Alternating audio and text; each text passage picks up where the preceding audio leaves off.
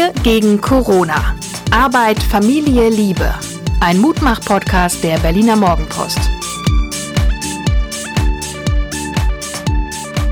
Hallo und herzlich willkommen. Hier sind die Mutmacher, der Podcast der Berliner Morgenpost. Mein Name ist Suse Schumacher. Ich bin Psychologin, Coachin, Mutter, Gefährtin und Mensch.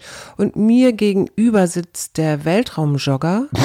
Hallo, Hajo Schumacher hier. Ja, Weltraumjogger, das ist mein Verein, ein Triathlonverein in Zehlendorf. Die leiden übrigens auch gerade ganz besonders, weil sie ihre Veranstaltungen nicht machen können, mit denen sie eigentlich so ihr Geld verdienen mhm. für Jugendarbeit und. Obwohl das ja alles draußen stattfindet. Was ja, aber machen, trotzdem, ne? ja, alles draußen in der Wechselzone kommt man sich halt nah nahe. Und, und beim Fahrradfahren auch, obwohl man mmh. eigentlich nicht Windschatten fahren sollte, oder? Also du kannst auf jeden Fall nicht garantieren, dass die Leute sich nicht nahe kommen. Und weißt du, gerade beim Wasser, weißt du, boah, schwierig. Mhm. Ja. Echt schwierig. Also es gibt Sportarten, die sind, äh, ich würde sagen, infektionsgefährdeter. Mhm. Aber irgendwann wurde mal die Entscheidung getroffen, wir sagen es Aber ab. ich finde das bei Fußball genau dasselbe. Ja, ich meine, völlig klar, aber du musst auch näher. Sicherlich, aber du musst ja irgendwann mal als Verein den Punkt finden, wo glaubst du noch dran und investierst weiter. Das mhm. ist ja wie mit Festivals oder Konzerten oder sowas auch. Ja, stimmt. Und wo machst du einen Schnitt und sagst, ey komm, das hat alles überhaupt keinen Sinn dieses Jahr, wir verschieben. Mhm. Weil was, was machst du mit Sponsoren, was machst du mit Reservierungen, die Polizei sperrt Strecke ab und so. Ja. Und das ja, ist für einen Verein, das ist für einen Verein sind solche Veranstaltungen echt überlebenswichtig, ne? Mhm. Weil die Startgelder, die nicht besonders hoch sind im Vergleich zu kommerziellen Veranstaltungen. Der ganze Verein arbeitet halt äh, ehrenamtlich mit. Ich gelegentlich auch, wobei die anderen alle viel mehr machen als ich. Ja. Und äh, das hält ja auch so zusammen, diese Veranstaltung, ne? wenn man morgens um fünf da Barrieren aufstellt. So. Naja, egal. Wie war mein Wochenende, wolltest du sicherlich Das werde ich, fragen. hätte ich jetzt als nächstes gefragt, ja. Ja, das war genau so. Deswegen, ich sitze ja hier noch im Radtrikot natürlich mein Vereinstrikot und dieses alleine durch die Gegend fahren und laufen ich mag das ganz gerne. Mhm. Ich glaube, Eckhard von Hirschhausen hat mal gesagt, Joggen ist Meditieren für Leute, die nicht stillsitzen können. Mhm. Und das würde ich aufs Radfahren übertragen. Also ja. in dem Moment, wo du dich nicht so ganz hundertprozentig auf den Verkehr konzentrieren musst, wo du deine eigene Radspur hast, wo du einfach mal so in die Weite, um mit meiner schlauen Frau zu Gibt sprechen. Gibt es da so ein Flow-Erlebnis eigentlich absolut, auch? Absolut. Mhm. Vor allen Dingen diese wunderbaren Zeitsprünge. Mhm. Du, du guckst auf die Uhr oder so in die Gegend bewusst und das nächste Mal guckst du wieder bewusst und denkst dir, huch, wo sind denn jetzt die letzten drei Kilometer geblieben oder zehn Minuten oder was auch mhm. immer. Ist das nicht auch gefährlich? Also wenn man in so Nee, das, das ist so wie beim Autofahren, da kenne ich das manchmal auch, wo man dann einfach. Aber so da dachte ich mir, sind das so, so, so Sekundenschläfe? Nee, nee, nee, nee, das ist, nee, nee, das ist Flow, wie du sagst. Ja, ja, ich. Und es klar. ist ja dieses, dieses Lenken und Gucken und Trampeln hat ja was sehr Mantrahaftes, ne? Du wiederholst das ja. Mhm. Und, und solange du jetzt nicht durch Glasscherben fährst oder irgendwie kleinen Kindern ausweichen musst, sondern wirklich so schnurgerade fahren kannst, komme ich in diesen Flow. Ja, schön. Ja.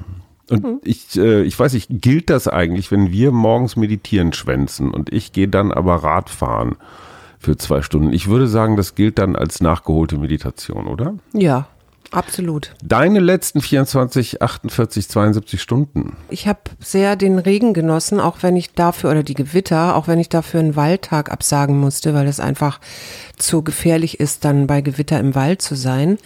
Aber dieser Regen und dann auch wirklich zu sehen, wie der Boden so aufgesaugt, also das Wasser aufsaugt und das, es macht mich einfach total glücklich. Wir waren ja in unserem kleinen ähm, Wochenendhäuschen und haben da mal nach dem Rechten geguckt und ich bin ja auch im Regen dann noch rausgegangen äh, und mhm. habe mich einfach mal nass regnen lassen. Und du warst und doch sehr spärlich bekleidet wenn ich und das ich hab, verraten darf. Naja, es war ja auch sehr warm. Ich habe diese, ich muss, habe immer dieses Bild, das habe ich mal in einem Podcast auch erzählt, von einer Freundin von mir im, im Kopf, die ja ihre Tochter von der Kita abholt und dann feststellt, sie läuft, also weil es stark regnet, so richtig Kopf runter und Kapuze auf. Und dann sieht sie ihre Tochter dreijährig oder vierjährig neben sich mit dem äh, Kopf im Nacken und dem Mund auf und diesem Regen so richtig schön begegnend. Und das hat sie ja später auch gemacht. Und daran muss ich immer denken und das tue ich dann selber auch inzwischen, dass ich dann einfach mal die Perspektive wechsle ähm, und finde ich einfach gut. Ich übe mich ja gerade ein bisschen darin, Zeit zu haben. Ne? Also nicht immer gleich den nächsten Termin, selbst am Wochenende. Oh, da ist man noch verabredet, da ist noch ein Auftritt oder so. Gelingt Ähm, dir das auch gedanklich? Also wenn du jetzt weißt, da kommt übe irgendwie dran. was? Ja. Ich übe dran, nicht zu sehr jetzt meinetwegen den Montag in meinen Sonntag eindringen zu lassen, sondern auch ganz konsequent zu sagen, nein, ich gucke nicht in meine Mails. Es ist Sonntag. Ja. Ich gucke sonntags auch nicht in meinen Briefkasten. Also Ja. es sei denn, um die Sonntagszeitung rauszuholen. Zwei Dinge sind uns beiden, dir gelingt das einfacher als mir, aber am Wochenende auch gelungen. Wir haben mal wieder einen unserer legendären Musik- oder ja, Musikabende, Musiknächte erlebt. Das heißt, draußen platterte der Regen und drinnen hörten wir, darf man Werbung machen, oder? Radio 1 unter anderem. Dschungelfieber heißt die Sendung jetzt, glaube ich. Und äh, da gibt's dann auch so die Top 20 World Music. Also du hast dann irgendeine abgefahrene kasachische Sängerin oder dieses belgische Projekt fand ich auch sehr abgefahren. Und wir haben dann so einen gemeinsamen Zustand von wir dösen ein bisschen, wir hören ein bisschen zu, wir kommentieren das dann sehr, sehr sparsam. So alle zehn Minuten sagt mal einer, "Ah, das war aber auch jetzt abgefahren. Aber das ist auch das Maximum. Ne? Und dann bin ich irgendwann, es war um Mitternacht, heldenhaft aufgestanden, in die Küche gegangen und habe ein paar Beeren auf einem ähm, Teller arrangiert, plus einem eiskalten, weißfleischigen Pfirsich. Und das haben wir dann so nacheinander sehr genussvoll vor uns hingeknuffelt. Es waren Brombeeren, Kirschen, Stachelbeeren, Himbeeren und Erdbeeren Mhm. und der Pfirsich. War köstlich, oder? Dieses eiskalte Ja, ja, das Obst. war, war wunderschön. Also Musik und Beeren, so sieht's nämlich aus. mhm, ganz wenig, aber Ein und es Blick war jetzt nicht viel. Das war nur so, so ein Hapsi, damit Genau, man mal genau, so genau. Geschmack Just a taste. Weniger ist mehr. Was machen, wie, wie, wie guckst du in die kommende Woche, mein Goldstück? Ich habe mich noch überhaupt nicht, ich habe das nämlich wirklich auch ernst genommen. Heute ist für mich noch Sonntag. Ich habe noch gar nicht so in die nächste Woche geguckt, was mich da eigentlich erwartet. Erwarten mich jetzt im Moment, also ich weiß, es sind so ein paar Sachen zu ordnen und darauf freue ich mich auch schon. In der Tat, ich hinter, nachdem ich Ordner wieder angelegt habe oder äh, mich dann immer so ein bisschen beruhigter fühle und denke, ja, ich habe alles im Griff. Ähm, genau, also solche Sachen werden nächste Woche Das entstehen. Und Anlegen eines Ordners hat eine hohe symbolische Kraft, oder? Ja. Gar nicht unbedingt eine ordnende, aber eine symbolische. Man hat das Gefühl, etwas angepackt zu Ja, haben. ich finde auch geordnet zu haben. Also ich, ich finde auch wenn es tatsächlich, einfach nur, So, ich meine, ist ein Ordner nicht praktisch dasselbe, als wenn man Sachen unter den Teppich schiebt? Es ist halt nur abgeheftet und dann drin. naja, immerhin schaue ich mir meinen Stapel an, gucke, was ich da wegschmeißen kann und was abgeheftet werden muss. Und eigentlich müsste ich jetzt einen Schritt weitergehen, so wie du das neulich gemacht hast. Genau die Sachen, die jetzt über zehn Jahre alt sind oder noch älter, äh, einfach mal aus, rausreißen und wegschmeißen. Eine Sache, die ich von dir wirklich nicht weiß, obwohl wir schon so lange zusammen sind. Wenn du so einen Stapel Zeug durcharbeitest, Mhm. also einfach durchguckst, so was brauche ich noch, ist der dann hinterher weg oder bleibt Nein, so eine es Art bleiben Rest? leider immer noch Reste übrig. Das, Siehst äh, du, goldene Regel des Aufräumens, keine Reste. Reste, ja. Egal was es ist, trifft eine Entscheidung, ist wahnsinnig schwierig, aber wir arbeiten dran. Ich finde auf jeden Fall im Moment ganz spannend diese ganzen Sachen, die so jetzt im Nachgang dieser C-Krise oder C-Chance so in den Zeitungen auftauchen. Eins, was mir auffiel, also nee, zwei Sachen fielen mir auf. Das eine war eine kleine Meldung über Wine Moms, ne, nach den Milfs kommen jetzt die Wine Moms, Aha, also weintrinkende Mütter, die dann Ah, okay. abends etwas zur Entspannung sorgen, Also nachdem sie den ganzen? Tag. Nee, das sind dann die Beer Dads, Ach, okay. ja? Mhm. Ich kenne aber auch Biermoms. Bestimmt, Frauen, ja. die gerne Bier. Aber sag Und- mal, ist das, die Milf ist ja, ich sag mal, doch durchaus sexuell konnotiert. Die Weinmam nicht. Die, Die Weinmam ist ist, einfach nur, nur- entspannter dann nach dem Glas Wein. Äh, das fand ich ganz interessant. So nach Helikoptereltern kommen jetzt die Wein Die Weinmütter. Wein klingt ja so wie göttlich, ne? Divine. Ja, das äh, ist aber eher meiner Aussprache geschuldet.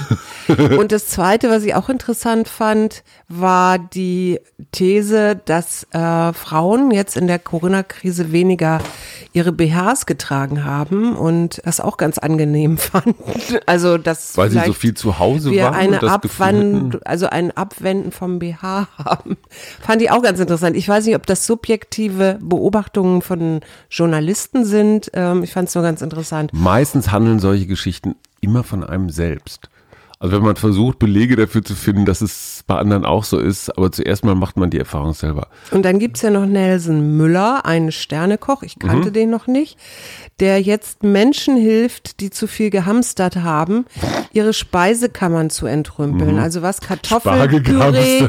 Kartoffelpüree, Dosenspargel und Hefe hat, dann sagt er, dann kann man daraus zum Beispiel eine schöne Spargel-Kartoffelsuppe machen und dazu einen Brioche backen. Und das fand ich auch ganz interessant. Ich, ich hatte da neulich auch mit Freunden so eine Idee, dass es gibt ja wohl scheinbar so eine Tendenz, dass die Leute mehr gekocht haben. Und dann zu gucken, was habe ich eigentlich heute alles ähm, im Kühlschrank noch? So und so viele Linsen noch, ich habe ein paar dann Tomaten. eine App dann habe ich noch und eine App spuckt dann aus, was ich daraus machen kann. War so eine Idee. Fand Mhm. Ja, ist eine lustige Idee, aber am Ende, was mich ja bei der ganzen Hamsterei sehr gewundert hat, war, dass so viel Mehl und Zucker, das war ja ein bisschen wie im Krieg, weißt du, so Grundnahrungsmittel, wie das früher hieß. Es ist ja eigentlich eBay, Mehl, und Mehl, Zucker ist ja. Kohlenhydrate hoch sieben. Und ich glaube, der, der größte Freund des Hamsterers ist die Mehlmotte, weil irgendwo, wir kennen das auch, ja, Äh, gegen die Viecher, die sind ein bisschen wie Waschbären, äh, die wollen, glaube ich, auch die Weltherrschaft übernehmen. Was mich ja ein bisschen beschäftigt äh, in der letzten Woche, und das wird in dieser Woche weitergehen, das Stürzen von Denkmalmälern. Wir haben das, glaube ich, in Bristol erlebt, als äh, junge Leute im Wesentlichen die Statue eines Sklavenhändlers, ich muss mal eben nachgucken, genau, Edward Colston im Hafen von Bristol, haben die einfach mal so ins Hafenbecken geschmissen, versenkt. Ich meine, hey, so Bilderstürmereien, das ist ja auch so ein, so ein Säubern weg mit der Vergangenheit. Ne? Wir kennen das, wenn die Taliban oder der IS irgendwo einmarschieren, dann reißen Und dann sie diese ganzen So, oder wenn Städte Diktator, machen. Diktator gestürzt wird, dann wird erst Ceausescu oder wer auch immer das dann ist, wird die Statue erledigt. Ich bin mir nicht sicher, ob ich das wirklich gut finde, weil wenn die Statue weg ist, ist auch dieses, ist dieser Teil der Geschichte weg. Die große Frage ist ja, welche Bedeutung gebe ich einem Denkmal? Ist das ein Mahnmal im Sinne von nie wieder? Oder ist das ein Denkmal im Sinne von, oh, guck mal, welch großer, welch großer Geist? Ich meine, wenn du dir anguckst, was Preußen äh, hier in Berlin noch alles an Spuren hinterlassen haben, das waren auch Kriegstreiber. Die, äh, ich meine, keine europäische Nation hat keine koloniale Geschichte, wo Menschen ausgebeutet werden oder so. Und ich fände das schwierig, wenn jetzt alle Namen, alle Statuen, alle Zeugnisse aus dieser Zeit getilgt würden. Ja. Ich finde es viel wichtiger, ich meine, wir kennen das vom Holocaust-Mahnmal hier in Berlin, da haben auch alle gesagt, oh, viel zu groß und so weiter. Aber es ist, es ist wahnsinnig eindrücklich als Erinnerungsstätte. Ja. Und warum macht man mit diesen Statuen nicht irgendetwas, um daraus Mahnmale zu machen? Ja. Von wegen nie wieder. Ich verstehe die auch tatsächlich so. Also für mich ist Nee, das, aber- aber es gibt ja im Ostteil der Stadt auch noch dieses Stalin-Lenin Ja, ja, und so. Also für mich ist das durchaus so, so, eine, so eine Erinnerung. Also eine Erinnerung daran, dass es diese Zeit auch gegeben hat und äh, dass die das ja auch äh, eine ganze Weile Deutschland gespalten war. Insofern finde ich das wichtig, solche Denkmäler zu erhalten. Auf der anderen Seite, ich meine, es gibt dann auch so eine Grenze in dem Moment, wo es Kultstätten werden. Ne? Also was weiß ich, das, das Gefängnis, wo Rudolf Hess, äh, Nazi-Verbrecher, einsaß in Spandau, das ist komplett dem Boden, dem Erdboden gleich gemacht worden. Und man kennt das so an einigen anderen Orten, wo mit Nazis irgendwas war, dass dann da die Rechten hinziehen zum Pilgern. Also Pilgerstätten sollte man, glaube ich, verhindern. Aber ich finde das mit diesem Denkmalstürmen. Das ist so, als wenn man jetzt Märchenbücher zum Beispiel, ne? da, da sind, da werden dann manchmal farbige Menschen anders bezeichnet oder die Frauenrollen sind komisch oder, oder, oder. Ich finde, man sollte mit Sternchen arbeiten, mit Hinweisen arbeiten, Ja. sagen, so war das früher, das gilt heute nicht mehr, aber die Quelle ist nun mal so, wie sie ist. Ja. Das ist ja auch ein Zeitzeichen. Genau. Und wenn man die Geschichte so säubert, Du kannst es ja auch immer noch beschreiben in Form von Menschen, die das dann wirklich interessiert, die an dieses Denkmal rangehen, können ja vielleicht auch noch ein bisschen aufgeklärt werden, warum das jetzt da steht. Ne? Und in Ist ja digitalen auch im Zeiten- ersten Moment ja. ein bisschen komisch, wenn da im Hafen von Bristol so ein Sklaven, ja, ja, völlig klar. Aber du kannst doch so ein Denkmal irgendwie kontextualisieren. ja, Äh, genau. Weißt du, jeder, der mit seinem Handy dran vorbeigeht, kann dann so ein Alert kriegen, der das möchte. Ne? Mhm. So von wegen, Achtung, das hier ist kein Ruhmesblatt, sondern eher ein Schandpfahl der, der Mhm. Geschichte. Wenn am nächsten Sonntag Bundestagswahl wäre, ist ja immer so Mhm. eine Frage, einmal in der Woche. Da hat mich so ein bisschen irritiert, dass es immer, oder was heißt irritiert, immer weniger Angst vor Corona gibt. Naja, Ähm, so, oder? Also, dass auch dieses Gesundheitsrisiko, Ja. Sich persönlich anzustecken, erstmals seit Beginn der Pandemie auch eine Generation 60 plus nicht mehr so eine Angst davor hat. Was ich interessant finde, ist, dass die Grünen als Oppositionspartei tatsächlich einen Bildungsgipfel einberufen, also praktisch versuchen, Lehren zu ziehen aus den vergangenen drei Monaten. Markus Feldenkirchen hat im Spiegel dazu viel Richtiges geschrieben, dass nämlich in vielen Bereichen äh, durchaus flexibel äh, und, und, und krisengemäß reagiert wurde, aber im gesamten Betreuungssystem von Kita bis, bis Schule, Uni äh, man die Schwächen sowas von offengelegt bekommen hat. Und wenn es Noten gäbe, in welchem Bereich der Politik viel Gutes und nicht so viel Gutes äh, geleistet worden ist in den letzten Monaten, dann wird die Bildungspolitik keine guten Noten kriegen. Und zwar zu Recht nicht. Und zu finde ich. Recht, ja, finde ich auch. Aber vielleicht, ich meine, wir kennen diesen PISA-Weckruf, der hat funktioniert. Vielleicht gibt es auch so eine Art Corona. Das wäre auf jeden Fall super. Sag mal, hast du eigentlich von Philipp Amthor gehört? Ja, das habe ich so am Rande verfolgt.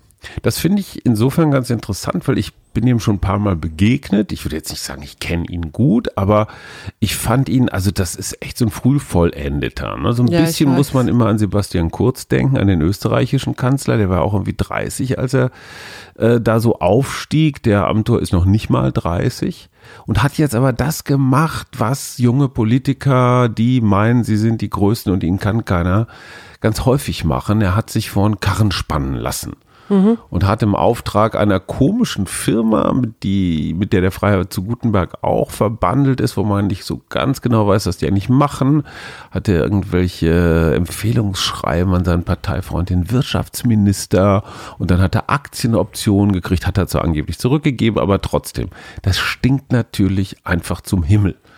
Und äh, ich wundere mich, dass diese jungen Menschen, die doch nun wirklich jeden Skandalmechanismus kennen, dass die sich so bereit, dass die ihren Kopf so bereitwillig auf den Block legen und sagen, okay, enthauptet mich. Ja. Ganz ehrlich, wenn einer Aber so jung ist und so einen Fehler macht, dann würde ich einfach mal jetzt nicht um den Landesvorsitz Mecklenburg-Vorpommern. Wir hatten ja neulich die Agroforstwirtschaft. Ach, du brauchst ja noch eine gute Nachricht. Eine gute Genau. Nachricht. Eine Nachricht, die zumindest, also weiß ich nicht, ob sie ganz gut ist, aber ich fand das nochmal ganz interessant in diesem Zusammenhang, weil in äh, Haiti, Haiti ist eins der ärmsten Länder Lein- Lateinamerikas, wenn nicht sogar das ärmste Land.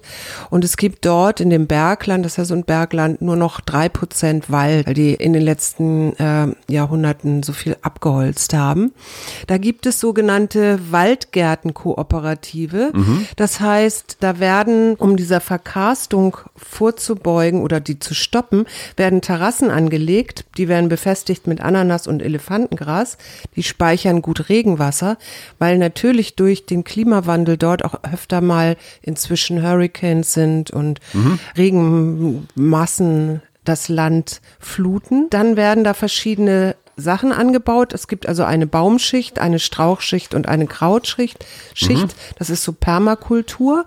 Und da sind immerhin schon inzwischen 30.000 Kleinstbauern dran beteiligt, weil nämlich Haiti tatsächlich von diesen Bauern auch lebt.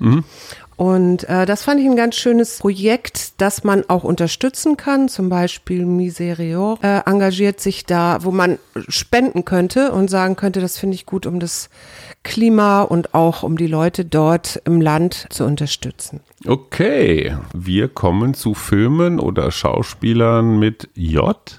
Richtig? James Bond, Ja, habe ich auch. Joker, Oh ja. Jumanji, Ja, Jackass, ja, Jurassic Park ja. Und die letzten Jedis habe ich noch. Okay, ich habe noch Jack Nicholson und, Und hier Peter Jackson als der Herr auf der jeden Ringe Fall. Regisseur. Und äh, wie hieß denn noch der Cowboy-Darsteller John Wayne? John Wayne, genau. Jetzt brauchen wir noch eine Frau. Äh, Janet Janis Joplin, Jackson. aber die ist nicht. Die hat, glaube ich, in keinem Film mitgespielt. Julia, kennt wir nicht eine deutsche Schauspielerin, die Julia heißt? Bestimmt. Aber, Ähm, aber jetzt gerade nicht. aber jetzt gerade Okay, nicht. wer zieht ein Kärtchen? Du ja, weil ich die längeren Arme habe. Warte, ich wollte stopp, noch stopp, stopp. kleine Werbung Oh, eine kleine Werbung tolles machen, Kärtchen. wer in Berlin wohnt und Lust hat. Nächsten Sonntag gibt es wieder einen Waldtag, es sei denn, es gibt wieder Gewitter, dann natürlich nicht. für den Ähm, Fall, dass danach es Partner sein, von Rennradfahrenden Menschen sind, könnten die an, könnte die andere Hälfte, Hälfte mit dir Rennradfahren in Brandenburg. Samstag oder Sonntag? Sonntag. Also wer da noch mit möchte, kann mir gerne schreiben. Ansonsten werde ich dann, glaube ich, erstmal im Juli tatsächlich mal so eine kleine Pause einlegen. Ja, Und dann geht's erst im du hast also den Mut. Mut, im Juli eine Pause Die einzulegen. Mutmacher. Was fällt dir zu Mut ein? Zu Mut passt für mich Sachen zu machen, die und mich herauszufordern, die mir vielleicht eher unangenehm sind oder die ich auf die lange Bank geschoben habe. Vielleicht Gespräche mit Mitmenschen, die ich noch führen wollte oder muss. Solche Dinge fallen mir bei Mut ein. Bei dir? Ich habe so zwei Mute, Muts. Muts. Das eine ist so dieser Heldenmut, so, oh, ich traue mich jetzt alleine gegen 100 Gegner in die Schlacht zu ziehen. Den meine ich nicht so. Es gibt mehr so einen leisen Mut, so einen Entschlossenheitsmut, würde ich sagen. Weißt du, der Mut, eine Schublade aufzuziehen, von der du weißt, dass daran drei Dutzend Dämonen schlafen. Und wenn du sie anpackst, dann musst du Ordner anlegen. Ähm, das finde ich auch mutig. Ja. Also so ein Alltagsmut. Ja. So, jetzt das Buch. Stell dich allem, was dir begegnet, voller Entschlossenheit und ohne Angst. Finde die Wahrheit deines Herzens und handle danach. Und mir ist Jutta Speidel eingefallen. Ich weiß nur, dass sie blond ist und seit Jahrzehnten zum deutschen Schauspielinventar gehört. Ah, Motto der Woche. Ja, gleich. Aber ich wollte noch sagen, mir ist nämlich bei dem I, bei den Schauspielern noch Ingrid Ja. Steger eingefallen. Natürlich Oder haben wir die Ingrid. neulich ge gehabt? Nee. Ingrid Steger kann man nicht häufig man genug haben. haben. Ich muss sagen, damals, ich war heranwachsend, als Klimbim lief. Ich weiß nicht, ob sich die Älteren noch erinnern. Und Ingrid Steger hat mich immer echt wuschig gemacht. Das war das Maximum an Versautheit, was es damals so Und wie gab. hieß die äh, in der Klimbim-Familie? Elisabeth Volkmann. Lalalala, genau. lalala. Elisabeth Volkmann, genau. Genau. Und Wichert von Roel war der Opa. Okay. Also, was ist das Motto für die nächste Woche? Ich, hast du eins? Das Motto für die nächste Woche heißt Delegieren. Genau. Lassen sich jemand anders das Motto der Woche. Nee, das, Ich finde, aber das ist übrigens wirklich schön. Delegieren ist gar nicht schlecht. Ja. Delegieren, ganz wichtig, heißt nicht sich verpissen oder einen schlanken Fuß machen oder die Küche unaufgeräumt. Hallo Sohn, die Küche unaufgeräumt zu hinterlassen, sondern delegieren heißt tatsächlich das, was jemand anders besser machen kann, vielleicht auch in, im Einverständnis mit demjenigen. Ja, genau. Ja. Das heißt auch, dass man an sich selbst delegieren lässt. Ne? Ja, und, und vielleicht auch sagt, ich muss nicht alles können, sondern es gibt Menschen, die können Sachen besser als ich.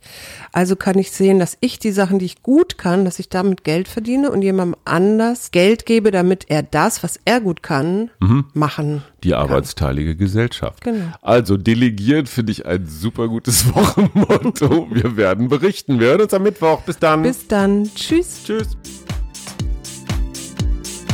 Wir gegen Corona. Arbeit, Familie, Liebe. Ein Mutmach-Podcast der Berliner Morgenpost.